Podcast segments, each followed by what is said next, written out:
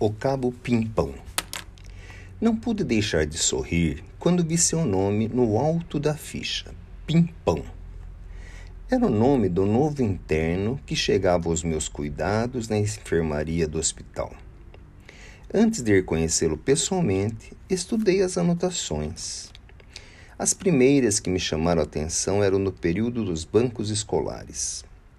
Quando se tratava de matérias onde só precisava a leitura e a memorização do assunto, suas notas eram relativamente boas.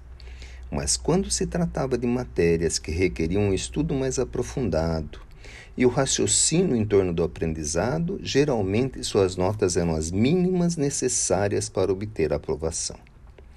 Mais tarde, quando buscava o seu caminho profissional, esta mesma dificuldade se fez. Não se adaptou ao comércio, à indústria, nem ao escritório. Mas houve um lugar onde se sentiu bem, o quartel.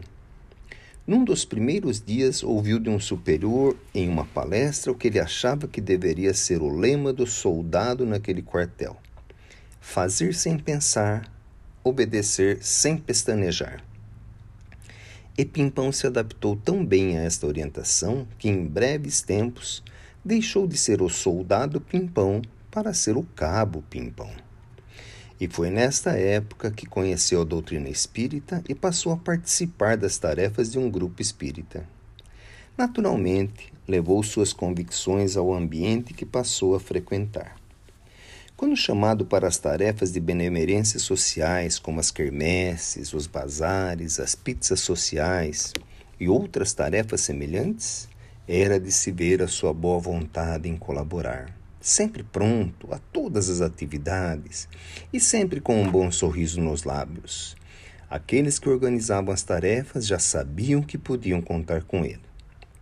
No entanto, quando chamado às reuniões de estudo e meditação em torno da doutrina, se esquivava e inventava mil desculpas para não participar. Dois, dentre os muitos diálogos anotados deste período, nos dão bem a ideia do que se passava. Pimpão, vamos estudar a caridade hoje à noite. Você vem? Caridade? Isso não precisa se estudar, precisa só praticar. Isso eu faço muito, tenho muito tempo de minha vida dedicado à caridade. Mas, Pimpão, precisamos compreender bem o que é caridade para com o próximo. Caridade é Bem, todo mundo já sabe o que é caridade, não precisa de estudo, não. Ou então este outro diálogo. Pimpão, hoje à noite vamos nos reunir para analisarmos as orientações recebidas de nossos maiores. Vamos tentar entender o que elas nos trazem para melhorarmos nossas tarefas. Você vem? Não, não. Vocês que são mais velhos em doutrina, em tempo de casa, busquem o entendimento e depois nos digam o que fazer. Seja lá o que for, irei fazer com muito amor. Depois de ver sua ficha, observei uma carta endereçada pelo seu anjo de guarda aos diretores do hospital, onde era solicitado o seu tratamento. Um trecho se destacou à minha leitura. Pimpão é como uma flor em uma estufa. O seu perfume e a sua beleza são encantadores. No entanto, se a levarmos para as intempéries do tempo sem a proteção da estufa, breve sofrerá muito a mudança e não veremos mais esta beleza nem este perfume. Torna-se necessário fortalecê-lo e prepará-lo para que ele viva na intempérie da vida, espargindo seu perfume, levando aos que o cercarem a beleza que já adquiriu em seu coração.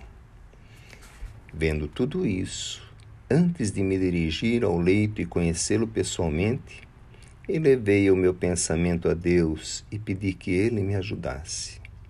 Pedi sinceramente que Deus me ajudasse a transmitir a Pimpão a necessidade de compreendermos as leis divinas, tão necessárias ao progresso do, do espírito, mas que eu conseguisse fazer isso sem interromper em momento algum a felicidade que ele já conquistara em seu coração, com a compreensão de servir, com o coração alegre em cada tarefa que era chamado. Hoje, passado o tempo, Tenho a certeza absoluta que minhas preces foram ouvidas e atendidas, pois o pimpão de hoje permanece com o coração alegre no servir, mas busca compreender por si mesmo o que é servir a nosso Senhor Jesus Cristo. Dona Aurora